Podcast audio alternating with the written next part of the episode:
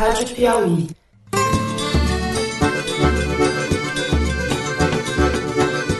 Olá, bem-vindos ao Foro de Teresina. Eu sou Fernando de Barros e Silva, diretor de redação da revista Piauí. Se tiver envolvido, lamentavelmente o destino pode ser outro a não ser voltar eu às suas origens. Estou aqui com os meus companheiros Malu Gaspar. Oi, Malu. E aí, gente? O depoimento dos moradores é muito contundente, de mutilações no corpo, de facadas, de abdômenes abertos, de traumatismo craniano, então precisa ser apurado. Com o editor do site da Piauí, José Roberto de Toledo. Fala, Toledo. Opa! Hoje a gente voltou ao estúdio, hoje é quinta-feira. Nós vamos gravar de novo o primeiro bloco porque o governo Bolsonaro não nos dá sossego. É que tem algumas coisas na pauta do Sínodo que são assuntos de interesse do Brasil. E quem cuida da Amazônia brasileira é o Brasil. Então nós vamos abrir o primeiro bloco falando da crise envolvendo o ministro da Secretaria-Geral da Presidência, Gustavo Bebiano. No segundo bloco, a gente vai falar da chacina que houve na última sexta-feira no Morro do Falé Fogueteiro, no bairro de Santa Teresa, no Rio de Janeiro.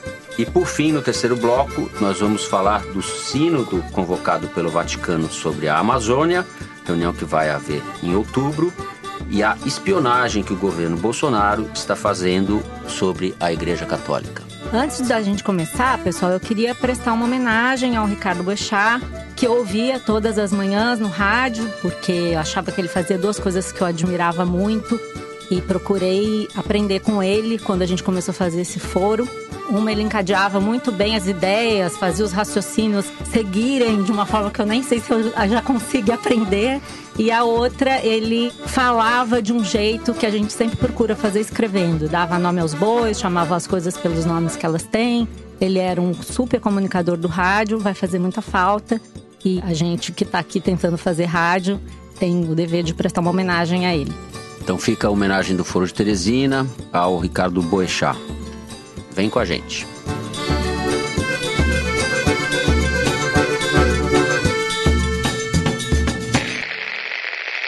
Estamos às voltas com o BBB do Bibiano, o Big Brother Brasil do ministro Gustavo Bibiano. Hoje é quinta-feira, início da tarde.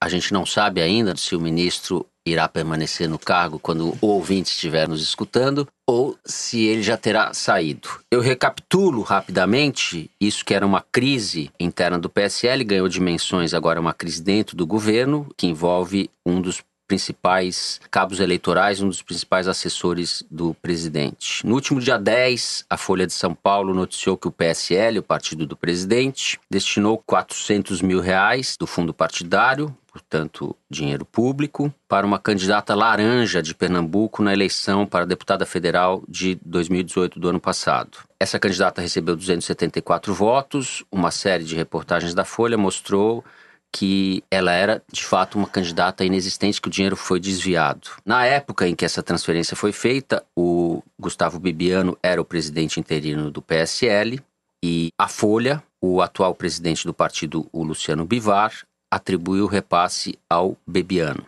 O Bebiano, por sua vez, disse: Essa senhora, essa candidata eu nunca vi na vida, eu fui uma, duas vezes para Pernambuco. Na quarta-feira, ontem, a Folha revelou que Bibiano havia liberado 250 mil reais, também fundo partidário verba pública, para a campanha de uma ex-assessora, que repassou parte do dinheiro por uma gráfica registrada no endereço de fachada. A esse caso se soma outro da mesma natureza em Minas Gerais, envolvendo o ministro do Turismo. Isso desencadeou uma crise no governo. O Bibiano veio a público para dizer que estava tudo bem, ele falou: não existe crise nenhuma, só hoje eu falei três vezes com o presidente Bolsonaro, hoje, ontem.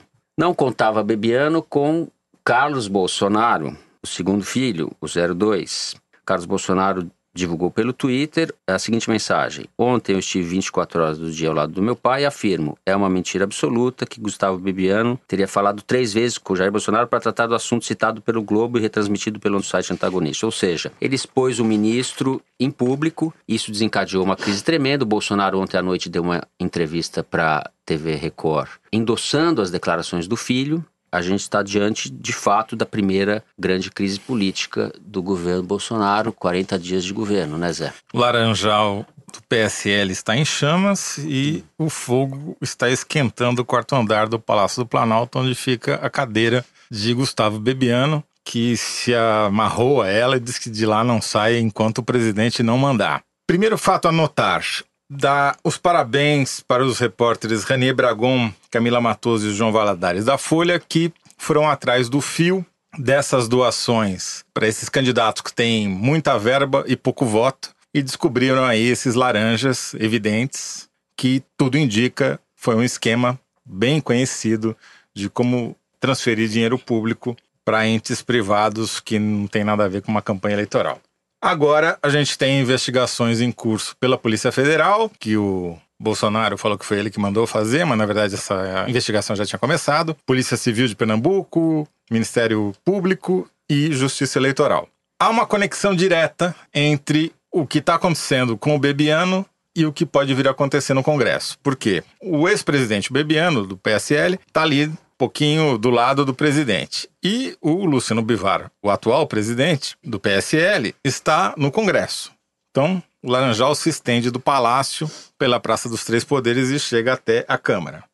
Isso é importante porque, se a crise continuar e prosperar, ela pode colocar em risco o calendário de votação da reforma da Previdência, que é o que mantém a lua de mel entre o governo Bolsonaro e o mercado financeiro.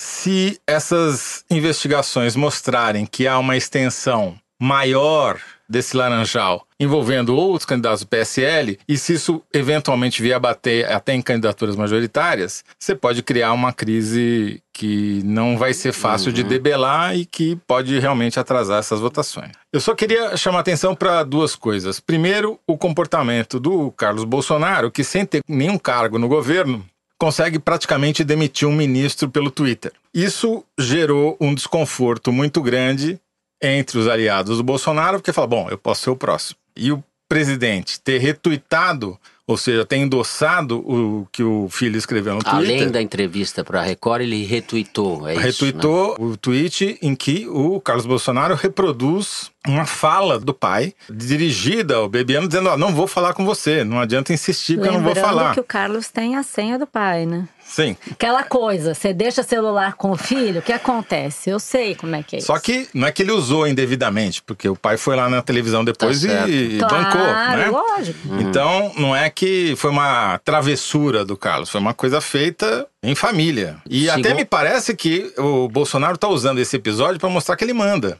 que era uma coisa que estava em dúvida uhum. antes. Segundo ponto, me chama muito a atenção o fato de o ministro Bebiano dizer publicamente que não sai enquanto o presidente não falar com ele pessoalmente.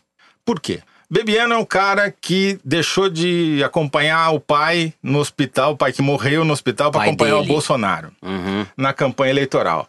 Deve saber de muita história.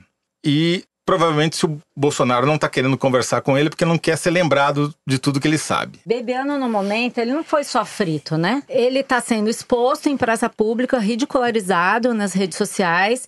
E isso é um movimento, como Toledo sugeriu aqui, calculado, né, com o Bolsonaro. E a impressão que eu tenho ontem, pensando sobre isso, é que o Bolsonaro está parecendo um pouco a Dilma diante da Lava Jato, achando que não vai acontecer nada com ele. Né? Então, enquanto hum. ele estava lá no hospital e o filho dele falando na cabeça dele, ele estava achando que tudo bem eu mandar o Bebiano embora, porque isso é uma pouca vergonha esse negócio do PSL, né? Mais um parênteses: Marcelo Álvaro Antônio não se ouviu uma palavra do presidente da República, que Marcelo fez exatamente Antônio, a mesma coisa. Que é o ministro do Turismo, ao qual nos referimos no início pois do é, programa. E o Bebiano, aí fui colher hoje de manhã informações de bastidores sobre isso. O que está acontecendo nesse exato momento? O Bebiano está ameaçando botar that. Para quebrar, derrubar o governo, palavras como vingança e ódio e raiva e decepção e ingratidão, porque ele não só largou o pai à beira da morte, como fez campanha pelo Bolsonaro, negociou a legenda. Quem era o Bebiano até então? Era um advogado júnior do escritório do Sérgio Bermudes, que é um super advogado aqui do Rio de Janeiro, mas que atua no Brasil inteiro. Foi para Miami tentar vida, fazer uma academia de jiu-jitsu jiu-jitsu, não deu certo, voltou para o Brasil com uma mão na frente e outra atrás, estava dormindo de favor na casa da ex-mulher quando descobriu o Bolsonaro. E se dedicou, se jogou de cabeça na história do Bolsonaro Uhum. e acha que o Bolsonaro lhe deve alguma coisa. E ele construiu, ajudou a construir uma candidatura. Por outro lado, você tem o Carlos Bolsonaro, que está na cabeça do pai dele, dizendo que o pai não deve nada ao Bebiano. E o que o Carlos Bolsonaro, é, segundo algumas pessoas que conversaram com ele hoje, me falaram, é que o Carlos está dizendo pro pai dele: se ele ficar dois dias aí, ele continua, ele vai seguir. Uhum. E o que o Carlos Bolsonaro está dizendo pro pai, aí é que vem a minha menção ao Marcelo Álvaro Antônio, ministro do Turismo. Por que que essa reação tão virulenta quanto ao Bebiano, se o outro fez exatamente a mesma coisa, continua lá. Ninguém nem sabe se o Moro está investigando o outro, porque na verdade, óbvio que não é isso que está pegando. O Carlos Bolsonaro está dizendo para as pessoas que ele descobriu uma série de armações do Bebiano dentro do governo, lobbies variados, é, atender interesse aqui, outro ali. Eu já ouvi o que, que é, mas acho que seria o caso da gente apurar ao invés da gente lançar suspeitas aqui. O fato é que o Carlos Bolsonaro está dizendo para o pai dele que o Bebiano está tentando usar o governo para atender lobbies, armar um monte de pilantrices, etc. E o Bolsonaro está falando para o filho, ali no círculo íntimo, que ele não sabia de nada que o Bebiano fazia. Tá. E o Bebiano está amarrado na cadeira dizendo: se me tirarem daqui, eu acabo com esse governo. É isso que está acontecendo que é- agora. estão atirando para todos os lados, os aliados. Então você falou do Sérgio Bermudes que trabalhou com o Bebiano. Sérgio Bermudes deu uma entrevista para Mônica Bergamo da Folha e disse: se o Bolsonaro deixar de se guiar pelo Carlos, filho dele ou por quem quer que seja, vai estar se destruindo e causando um dano irreversível ao país. Espero que o presidente se lembre de que ele, como disse claramente, deve a sua eleição a Gustavo Bebiano. Isso é o Sérgio Bermudes. E o Carlos acha que não deve Aí eu nada. peguei, recolhi aqui alguma repercussão entre os novos eh, protagonistas da política brasileira. O líder do PSL na Câmara, deputado Valdir, disse em defesa do Bebiano que é zero, zero, zero a chance do Bebiano ser demitido, que nós somos um governo correto. A Janaína Pascoal, deputada estadual por São Paulo, mais votada do país, disse que o Bebiano não pode ser automaticamente considerado culpado e que não se deve cortar a cabeça sem apuração. Fez ali uma defesa mais tímida dele. O Major Olímpio, por sua vez senador pelo PSL, disse: se procedeu com uma acusação, não dá para estar no time de confiança do presidente. A Joyce Hasselmann, deputada federal conhecida também por São Paulo, disse o seguinte: o filho do presidente não pode escrever mensagem para criar uma crise no governo. Quem tem que falar com o ministro é o presidente. O filho do presidente está tentando criar uma crise dentro do governo. Não é compatível e é uma coisa de louco. Eu nunca pensei que eu fosse concordar com a Joyce Hasselman na minha vida. 40 dias de governo, estou concordando com a frase da Joyce Hasselman. Não pode mesmo. Não pai pode do mesmo. filho do presidente pessoas- demitir ministro. Eu, acharam. viu? eu vou discordar de vocês. É, porque assim, todas essas. de mim e é, da Joyce é, Hasselman, já. é, já. Então, sim, tá vocês agora De são você, uma né? equipe. De- de- Eu vou discordar pelo seguinte: todas essas declarações que você leu, a começar do Bermudes, que é muito explícita, né? Sim. É quase uma. Não vou chamar de chantagem porque ele vai me processar, mas é assim, um recado. Isso aí. É, até a da Joyce, da Janaína, são todas no mesmo sentido, segura o Bebiano. Porque esse C demanda que haja uma investigação. Ao demandar a investigação, esperar para ver se vai ter investigação, né? O cara já ficou. Se ele ficar lá, como diz o outro, dois dias, uma semana, ele não sai mais, né? Cada um fala por si. Me parece que não tem, Sim. não tem coordenação nenhuma. É, Essa é uma chanchada em tempo real. mas Esse tem uma governo virou uma espécie de reação- chanchada em tempo real. Mas tem uma reação comum que se o Carlos Bolsonaro demite o Bebiano, ele pode demitir qualquer um no Sim. governo, pode ferrar com a vida de qualquer pessoa do PSL. Então eles não estão querendo delegar esse poder pro filho do presidente, que, aliás, não tem cargo no governo, é um vereador aqui no Rio de Janeiro, que é o lugar onde ele menos aparece. O segundo aspecto é que isso demonstra cabalmente que o PSL não será o maior partido da direita no Ocidente, como se cogitou um dia. Ele não conseguiu ampliar a bancada como se previa, ficou com uma bancada igual à do PT, não conseguiu aproveitar a janela partidária para roubar deputados que não fossem laranjas de outros partidos. E com isso, o DEM acabou assumindo o papel de protagonismo no Congresso e o mercado está contando com o comando do DEM para que as reformas sejam O DEM- aprovadas. O DEM vai ficando respeitável por comparação. O que eu tiro disso é: um, as reformas ficaram mais caras, porque o Congresso percebeu que pode usar essa crise para demandar mais cargos nos estados e por aí vai. Segundo, aumentou o poder relativo do DEM e especialmente do Rodrigo Maia, porque ele que vai dar o ritmo de aprovação das reformas, ele já falou, essa crise já deixou tudo mais difícil. E terceiro, desvalorizou ainda mais o PSL, mostrando que é uma coxa de retalhos e que não é um partido com ordem unida. Eu acho que Maria essa crise Lúcia. vai ter efeitos muito piores do que apenas o DEM ficar arbitrando. Se for só isso, tá bom o DEM arbitrar a reforma da Previdência, porque o DEM tem interesse na reforma da Previdência, o governo também tem interesse na reforma da Previdência. Então, até se isso acontecer, tá ótimo. Eu acho que o que vai acontecer é muito pior, porque o Bebiano não vai esquecer o que está acontecendo com ele agora. É, eu acho que ele caindo vai se vingar sim, vai tomar isso no pessoal, porque esse era o grande projeto de vida dele. Tem muitos interesses aí, interesses, emoções, sentimentos e tal. Tem um histórico de divergências muito grande.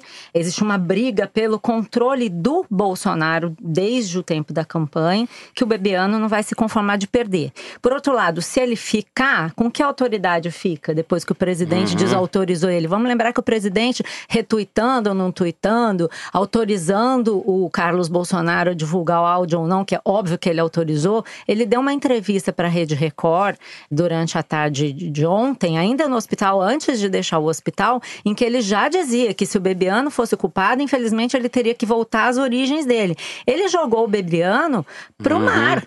Homem ao mar, deixou homem na estrada, né? Então isso é uma coisa que vai cobrar seu custo político muito grave. Já ouvi de pessoas ligadas ao Carlos Bolsonaro. Eu fiz essa pergunta. Vocês não têm medo do efeito que isso possa ter sobre o próprio governo? Porque é ridículo você achar que o Bolsonaro não sabia o que, que o Bebiano estava fazendo. É aí que eu fico lembrando da Dilma. É ridículo você achar isso. E aí esse sujeito me falou assim: se for o caso, então que acabe o governo. Deixar Ah. esse Bebiano fazer isso que ele está fazendo não pode.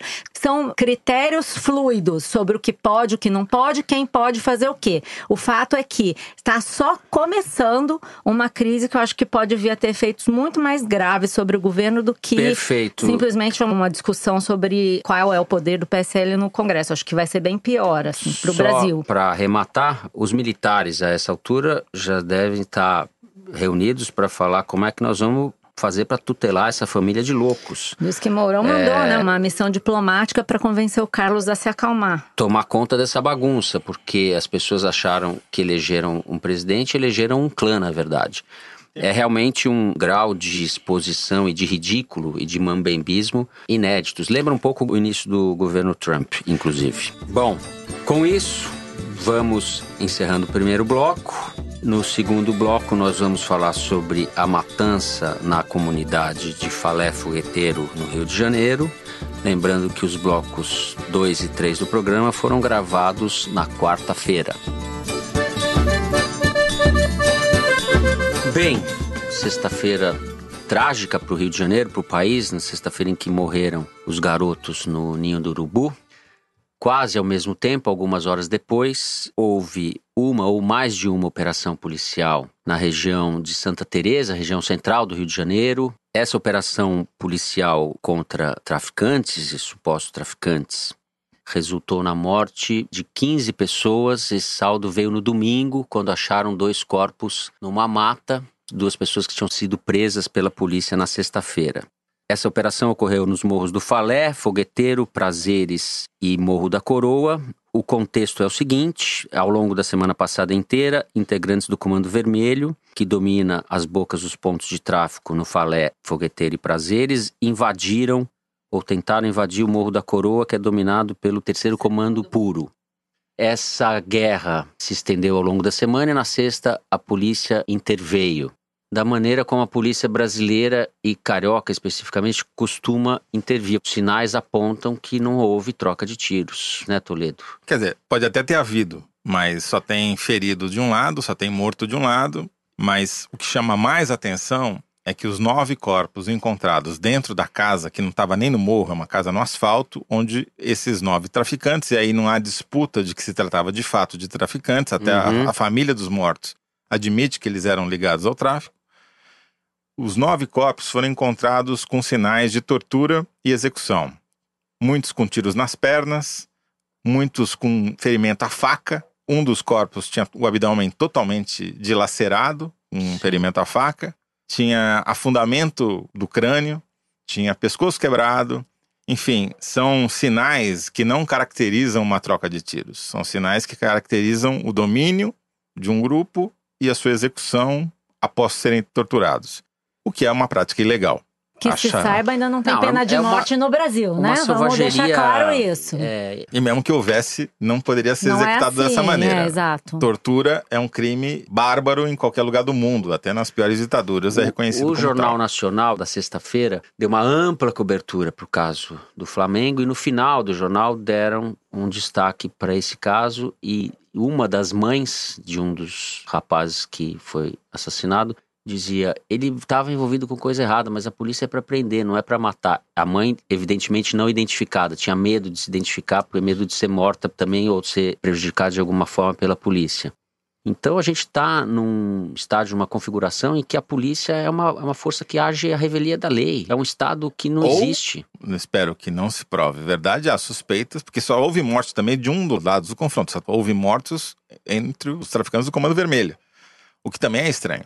É, é o que eu ia dizer. Não dá para descartar, até Pode- porque isso já ocorreu no passado, que a polícia tem entrado no morro para tentar ajudar ou a soldo de uma das facções. No passado, em 2017, houve um Não caso está- como esse, é. num morro chamado Cidade Alta. A polícia ajudou a invadir esse morro a serviço do Comando Vermelho e isso foi comprovado porque tem nove PMs presos por causa disso. E aí eu queria lembrar algumas coisas, assim, detalhes do caso que chamam a atenção. Havia nove bandidos dentro da casa e só foram apreendidos quatro fuzis. Onde é que estão os outros fuzis? Eles estavam todos armados, só tem quatro fuzis. Então, eles estavam dentro da casa. Eles estavam Foram- escondidos na casa. Eles estavam escondidos na casa. Desde o Eles dia foram anterior. levados à casa por um informante, aparentemente, porque a polícia foi diretamente ao local onde eles estavam. uma- então, eles receberam uma informação na véspera de que haveria uma operação policial no dia seguinte. Vamos então nos esconder numa casa. E a polícia vai direto pra casa e faz o que fez. Sim, e não é comum que quando você tem uma situação dessa e os bandidos são encurralados em algum lugar, eles se rendem. Eles não vão atirar no policial dentro da casa. Não é comum isso acontecer. Então, obviamente, é mais provável que tenha acontecido uma execução. Por que, que eu tô falando desse negócio dos policiais, dessa suspeita? Porque ontem, nós estamos gravando na quarta, na terça-feira, o deputado estadual Rodrigo Amorim, mais conhecido por aquele episódio da campanha eleitoral no estado do Rio, ele arrebentou uma placa com o nome da Marielle Franco. Ele foi o deputado estadual mais votado no Rio de Janeiro pelo PSL e ele diz que vai seguir com o trabalho do Flávio Bolsonaro. No dia de ontem, terça-feira, ele fez uma moção para que esses policiais que mataram essas pessoas fossem homenageados na Assembleia Legislativa, moção de aplausos e tal. Propôs que esses policiais sejam Sim, Condecorados, ele tá, homenageados, Ele etc. tá fa- seguindo o padrão do Flávio Bolsonaro, que sempre procura fazer isso quando tem um conflito com bandidos, confronto e matam bandidos. Aí ele vai e faz uma moção, uma homenagem e tal. A questão é, a gente sabe que esses policiais eram mocinhos? Tá nem claro isso, entendeu? É você estimular uma atitude que não resolve o problema da violência no Rio de Janeiro, não vai resolver. Você vai e mata o bandido. Tá, mas quem era o bandido ali? Tinha algum mocinho ali? Então, é menos, sabe? Acho que já faz muito tempo que se trata a questão da violência assim, mas há muito tempo que não se via uma matança desse tipo. A última vez que morreram É, em confronto bandidos assim foi em 2007 no Alemão. Morreram 19 pessoas. Então, desde 2007, ou seja, há 12 anos, ou um pouco menos de 12 anos, há 12 anos, a gente pode dizer, não havia um morticínio dessa magnitude. E daquela vez teve confronto. Ficou 19 que comprovado também que teve 19 confronto. Foi é, diferente. foi, por exemplo, o massacre que não tem nada a ver com isso, mas também tem muito a ver com o Brasil. Eldorado de Carajás em 96 foram 19 mortos também. No alemão em Número 2007 cabalístico. 19 e agora 15. A polícia matar 15 pessoas E não são só 15, né? Se a gente olhar os dados de 2018, foram 1.532. A polícia não comete assassinatos. São 10 mortos pela polícia por 100 mil habitantes no estado do Rio de Janeiro. Isso é um dado absurdo, é uma coisa que não tem paralelo em lugar nenhum no mundo. E é uma política que já exige, a política do abate que o governador tanto fala, já existe. Não é nova. E está né? crescendo. Exato. Ela está piorando Ah, a cada pior, ano. Ela tem o respaldo agora do chefe do executivo. Antigamente Isso eles- encoraja a polícia e vai criando um estado de barbárie. A gente está indo para uma barbárie agora declarada. A barbárie sempre existiu, eu ela vai é o- recrudescer. Só que não eu não sei se vai recrudescer é ou não, mas o fato é que esse cara, esse governador, ele tá pegando carona num fato que já existe. Ele tá querendo se aproveitar politicamente de um morticínio. Isso é, um- é de uma escrotidão, desculpa a palavra, que não tem paralelo, entendeu? Então, o só- cara fala, então tem uma poça de sangue aqui, eu vou fazer campanha em cima da poça de sangue. É isso que ele tá fazendo. Bom, Isso- só que não adianta, né, Toledo? Me deram um dado aqui que no ano passado, durante a intervenção, foi o ano que mais teve auto de resistência na história do Rio. Cerca de 1.500 autos de resistência. O auto de resistência, para quem não sabe, é quando o policial mata um bandido e ele diz que foi um ato de legítima defesa. E isso não reduziu os índices de homicídio. Então, assim, não tá funcionando. Você pode matar quando você quiser, que surgem mais bandidos problema- e tem mais violência. no Rio de Janeiro, talvez nacional, mas aqui é mais grave, é que não há ninguém capaz de colocar essa polícia sob as ordens do Estado. A intervenção militar foi pior. Os militares do exército não conseguiram controlar os policiais. Aumentou o número de mortos pela polícia. E sabe-se lá se o assassinato da Marielle não tem ligação com isso, se não foi um aviso. Falar, olha, vocês acham que manda, mas quem manda é a gente, porque há vários sinais de conexão desse assassinato com a milícia. Então, a situação que está acontecendo no Rio é você ter um poder financiado pelo Estado, que é um poder autônomo e independente que faz o que quer e não faz o que manda. E faz muitas vezes o que mandam os criminosos, né? Você tem um alto índice de corrupção na polícia do Rio, e quando você trata esses assuntos como se fosse uma coisa simples, uma guerra entre bons e ruins, você esquece que a polícia do Rio está cheia de problemas. E uma das razões pelas quais a violência, a criminalidade viceja é a corrupção policial. Uhum. Né? Os caras servem de matador de aluguel para quem comprar. Isso é uma coisa inadmissível. E aí você vai e homenageia. É tudo muito complexo, não dá para você tratar as questões como se fosse, ah, então agora vamos homenagear porque matou o bandido não na há, cabecinha. E não há o menor sinal de que isso vai melhorar, né? É uma polícia que age fora da lei, seja porque é corrupta, seja porque é criminosa. Ela não é respeitada, ela é temida por algumas pessoas, mas não é respeitada. Me chamou muita atenção, ontem, antes de gravar o programa, eu tive acesso a alguns áudios obtidos pela polícia e alguns vídeos também horrorosos de quando os corpos chegaram ao hospital. Os corpos chegavam, as enfermeiras falavam não tem onde pôr. Os corpos eram jogados, tratados assim como como lixo. Os áudios também são muito impressionantes. Eles chamam os policiais de verme. É. Meus amigos, hoje, logo após as 18 horas, será dado um minuto de silêncio em memória e respeito pelo triste falecimento do nosso amigo e irmão Batiminha, Mano Brau, Negão do Serra, Rob Gol, Filipinho, Sapatinho, Boladão, Foguinho, Lipozinho, Camelão, Enzo, Escama e Roger do Falete Fogueteiro, que veio a falecer em confronto com os vermes no Falete. Todos e partidos desse mundo para se encontrar com Deus. E lembrando ao nosso fiel valoroso coletivo do Comando Vermelho. E que Deus nos tenha. Essa palavra, essa designação mostra um pouco a distância, o abismo que tem entre essa população e a polícia, o que representa o Estado, a relação dessas pessoas com o Estado. Eu fiquei pensando nessa palavra, o que significa, o abismo que tem que ser percorrido até a gente tentar se tornar uma sociedade minimamente decente, sabe?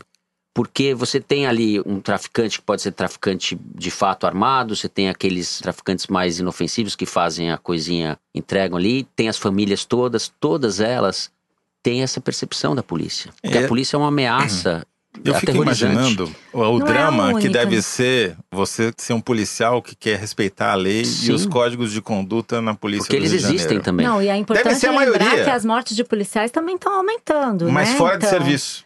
Quer agora dizer, fazendo bico. remun- É aquilo que a gente falou na semana 80% passada. das mortes ocorrem quando eles não estão trabalhando. Porque eles também estão expostos à violência. E como eles carregam arma e têm o distintivo, eles viram alvo.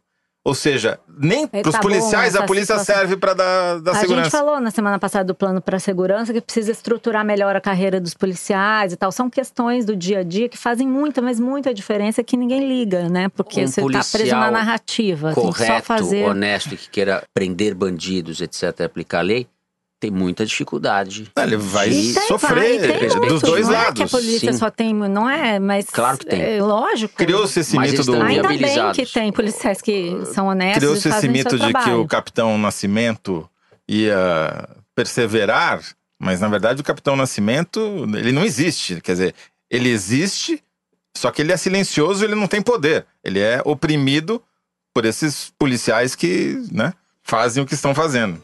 Bem, no próximo bloco nós vamos falar da Igreja Católica, o Sínodo da Amazônia, que está sendo espionado pelo governo Jair Bolsonaro. Muito bem.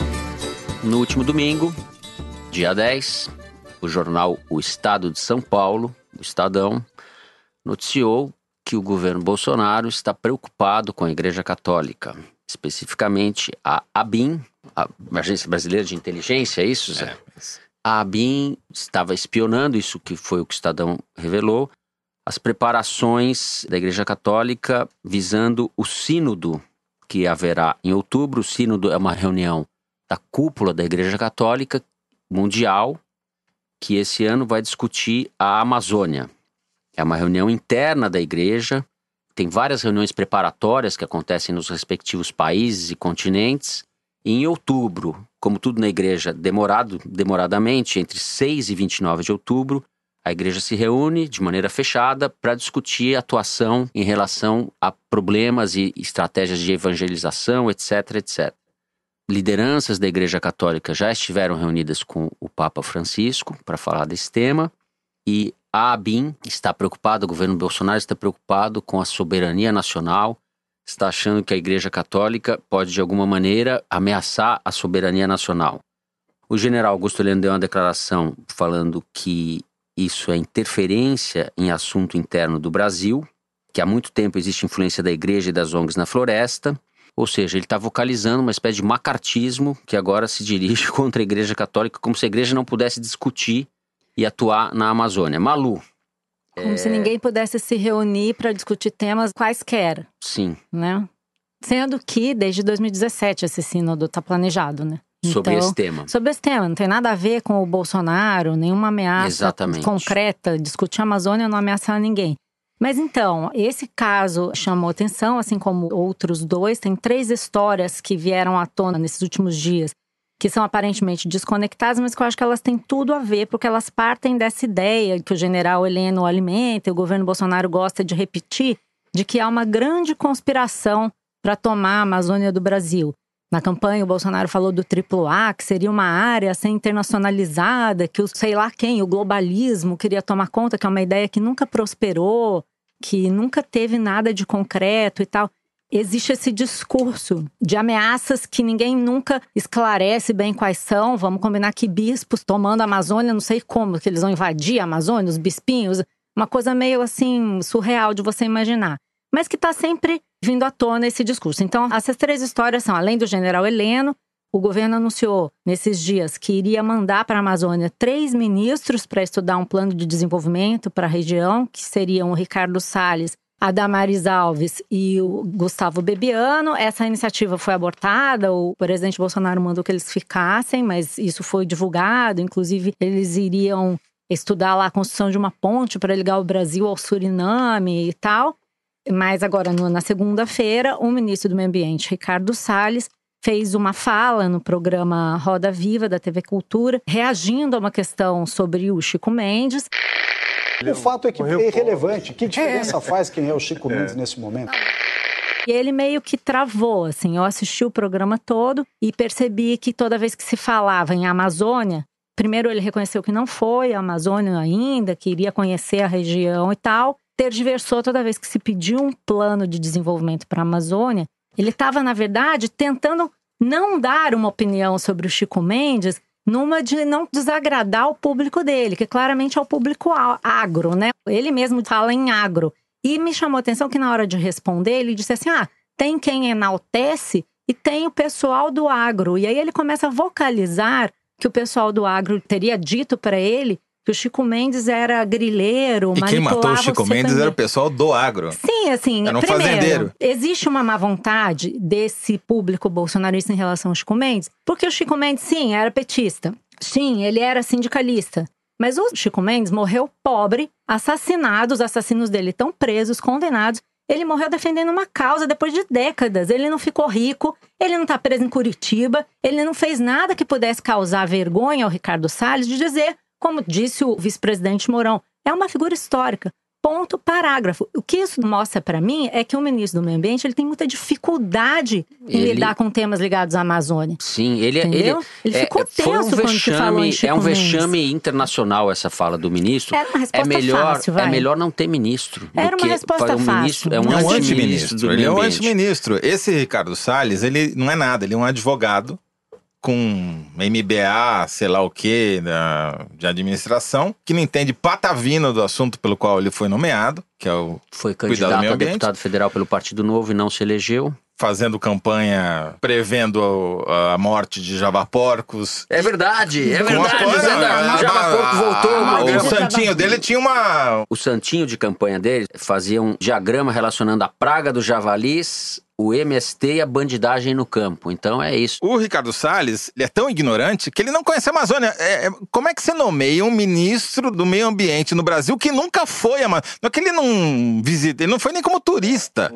Ele não tem curiosidade. Então, eu achei interessante esse programa porque é bem evidente que o ministro tem uma agenda de meio ambiente para cidades, para o resíduo sólido, para as praias, mas ele não tem ideia do que ele vai fazer com a Amazônia. E é uma região super relevante e super problemática, né? É a única assim. região que importa no ministério dele. Não, não é a única. Sim, você tem mas- poluição nas tá cidades, você tem ama nas Você tem, cidades. você tem um Ministério da coisa. Cidade, você tem prefeito, você tem governador na Amazônia, é um ministério. é isso Sim, pra isso a que serve. questão, É, a questão é que se o governo tem tanta necessidade de desenvolver um plano para a Amazônia, se existem ameaças e tal, não há o que você fazer a não ser você olhar para essa região, mais uma vez, sem narrativa ideológica, porque acho que a grande questão com relação ao ministro é que ele se sente obrigado a obedecer o agro. A polêmica do Chico Mendes rolou o dia inteiro. Ontem, nós estamos falando na quarta, foi ontem, terça-feira.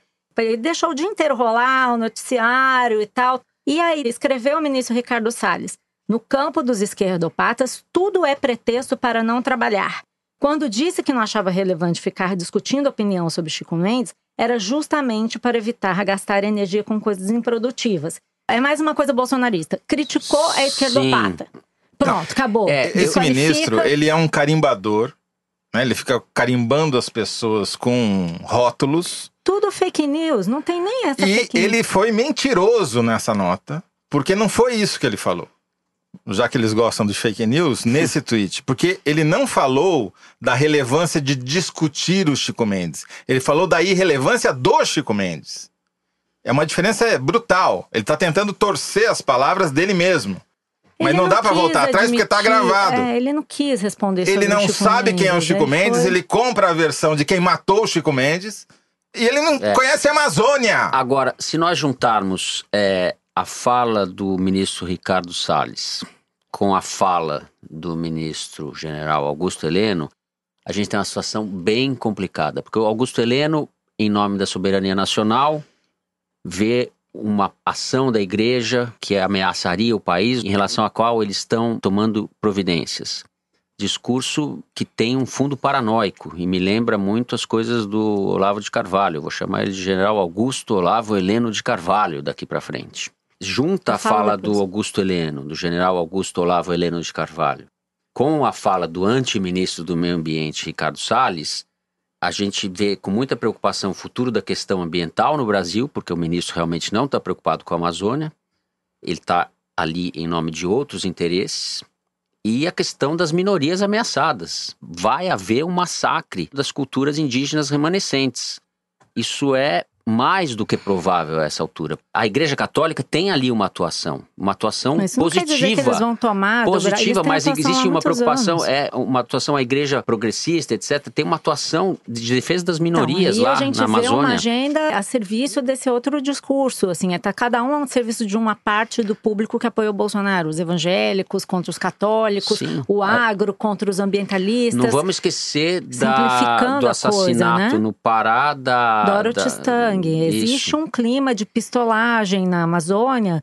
Então, o que eu acho que é preocupante, tanto o Ricardo Salles como o Augusto Heleno, você vê os ministros que o Bolsonaro mandaria para a Amazônia, que ele desistiu de mandar, Ricardo Salles e Damares Alves. Se o ministro está preocupado com drogas, que são a verdadeira ameaça ali para aquela região na fronteira, se ele tivesse preocupado com a questão social, ele deveria mandar o Moro, representantes de outros ministérios. Só pelo que ele, pelas pessoas que ele manda para a Amazônia, você já vê tipo de visão que ele tem sobre a região, que é uma visão mais uma vez simplista, que responde a uma narrativa ideológica baseada nessa coisa do inimigo contra nós, nós contra o inimigo, mas que vai ter custo para o Brasil. Você vê que o Bolsonaro foi para Davos, não vamos esquecer que o que ele ficou falando lá? Sobre a Amazônia, que olha só, gente, a gente não desmata, não não sei o quê. Porque ele falou ele que o país que mais respeita o meio ambiente, É. na semana seguinte houve Brumadinho. Ele sabe disso. E aí, assim, eu conversei com algumas pessoas que trabalham na Amazônia. Falei hoje com o Beto Veríssimo, do Amazon, que vive no Pará, lida com essa questão há muito tempo. Ele estava me passando alguns dados que dizem muito sobre a importância desse problema para o Brasil.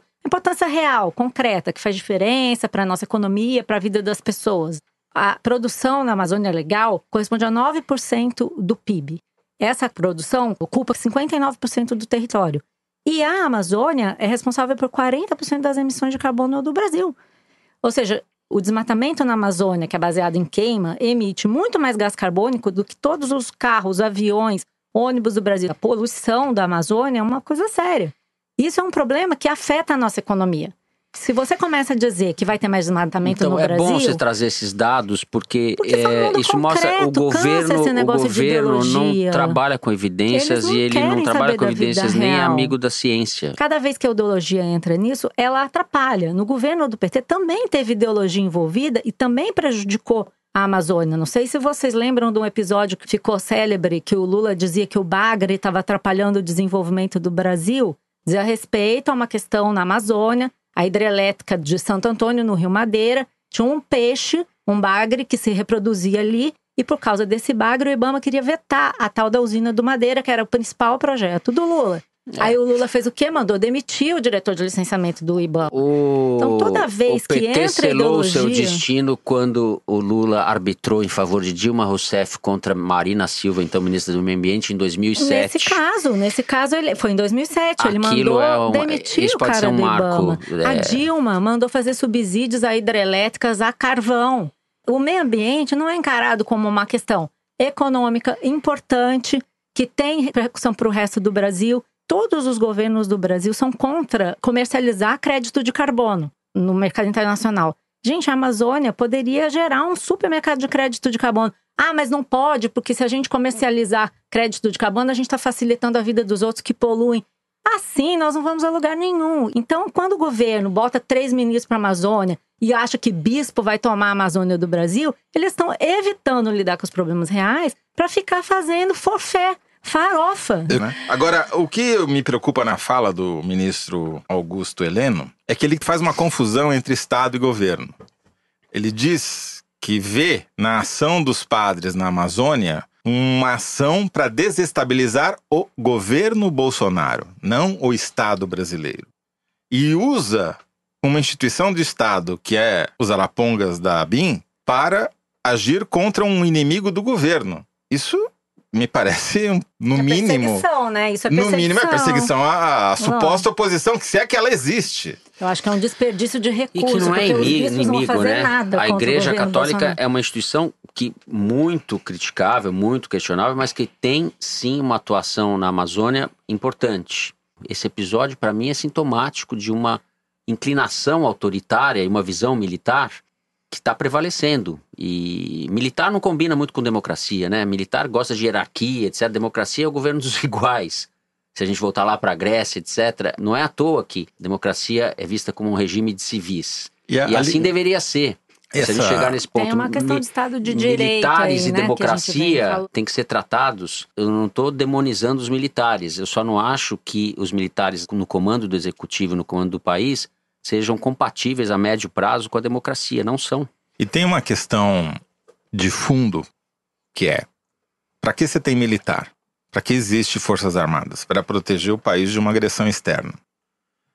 Não há perspectiva de agressão externa pelo Atlântico, não há Sim. perspectiva de agressão externa pelo Cone Sul.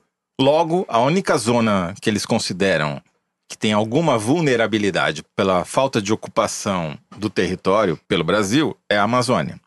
Esse tal de triplo A é um corredor imaginário que os militares imaginam que exista começa na fronteira com o Peru, segue pela fronteira isso norte tem- do Brasil, depois emenda com a Guiana e também pelo Vale do. Um consultor colombiano que sobrevoou a região e resolveu sugerir para o presidente da Colômbia fazer uma área internacional aí nesse corredor. Uma coisa dos anos 60, 70, que os caras, com base É, nisso, ficam. nada. Essa Sim. ideia realmente existiu, mas ela não virou nada. É, quando você tem uma força de segurança que não tem ocupação, ela inventa inimigos. Eu acho que se existe uma ameaça de fato é criminalidade, é o tráfico de drogas. Isso aí que eles têm que olhar, né? É, o problema é a igreja. O Brasil está cada vez mais parecido com os anos 70. Só falta a calça boca de sino. Com isso, nós chegamos ao final do terceiro bloco do Foro de Teresina. E vamos para mais um delicioso, intrigante inesperado momento Kinder Ah, eu já tô Ovo. com um trauma. Começa a falar em Kinder Ovo, eu começo a tremer. Este ano, a produção diz o Kinder Ovo está num grau de dificuldade 2.0, atiçando os brios da competitiva Malu Gaspar. Coitada, eu já tô derrotada, já tô que nem. Pode, hoje é o Luca que tá no lugar do Dani. Luca, pode soltar o Kinder Ovo, por favor.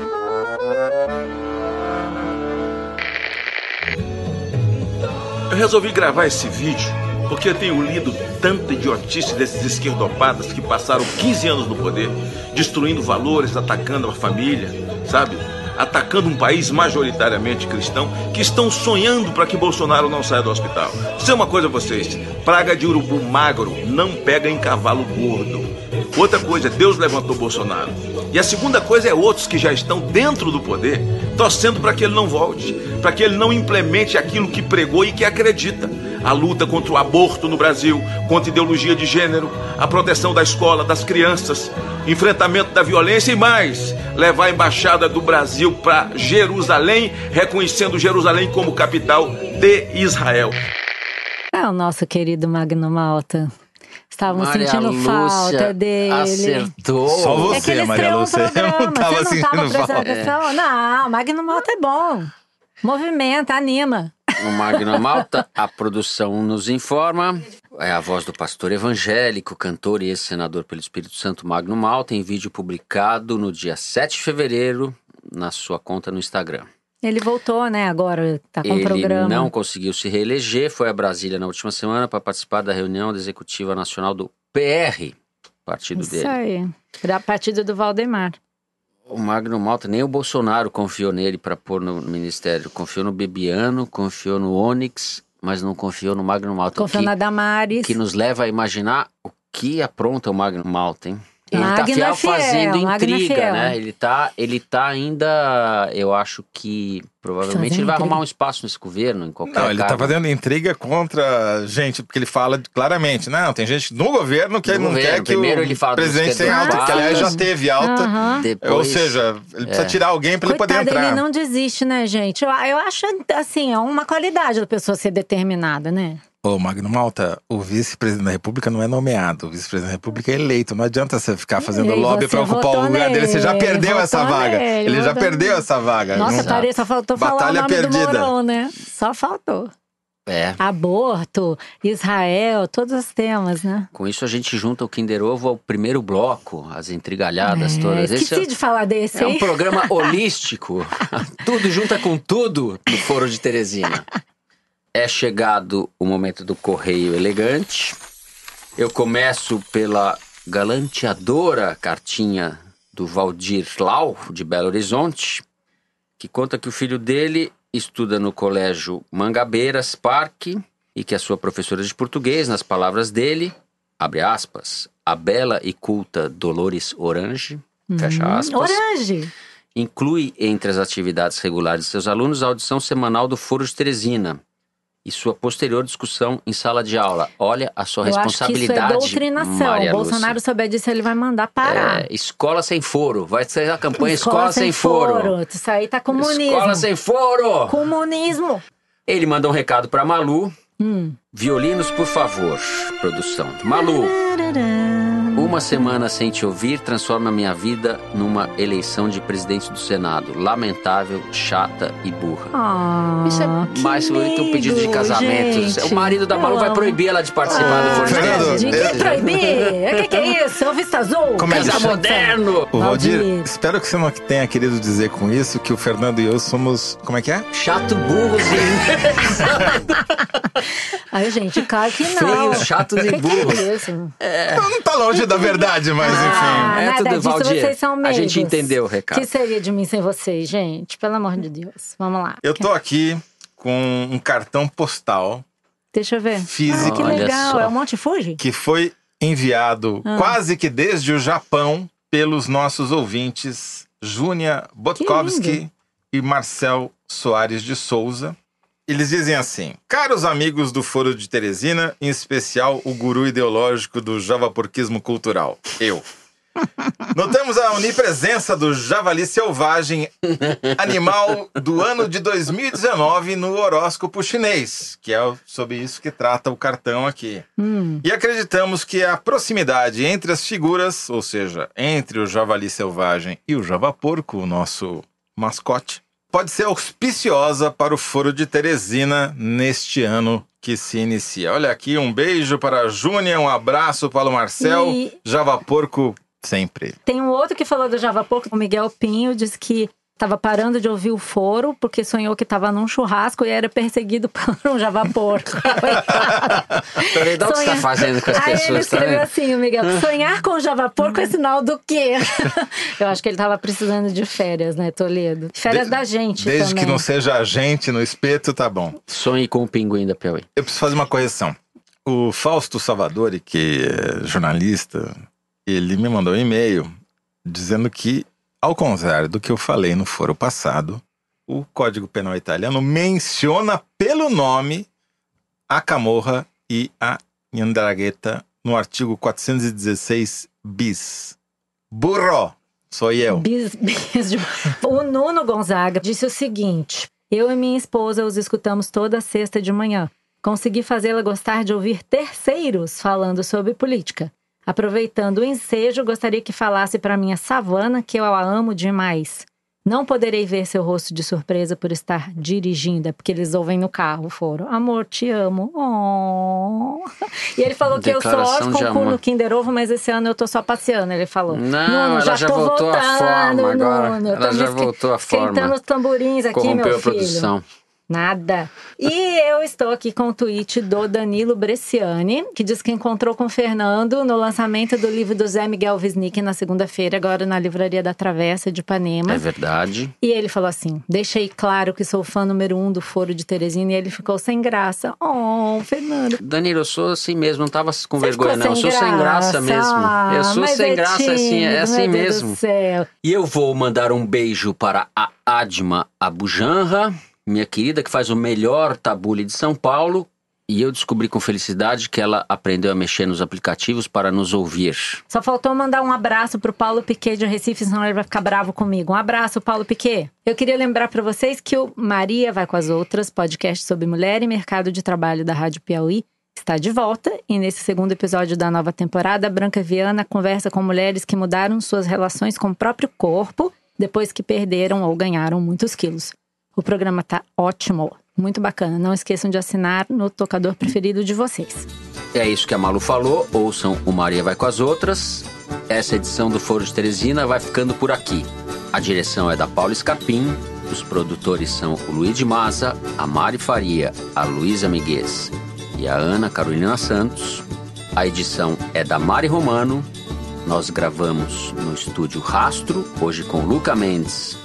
A finalização e mixagem são do João Jabassi, autor da nova e repaginada versão da Trilha do Foro, feita pela Vânia Salles e pelo Beto Boreno. A responsável pela coordenação digital é a Kelly Moraes. Eu continuo sendo Fernando de Barros e Silva e agradeço a Malu Gaspar e ao José Roberto de Toledo pela conversa de hoje. Tchau, gente. Até a próxima. Tchau, vou ali na Amazônia e já volto.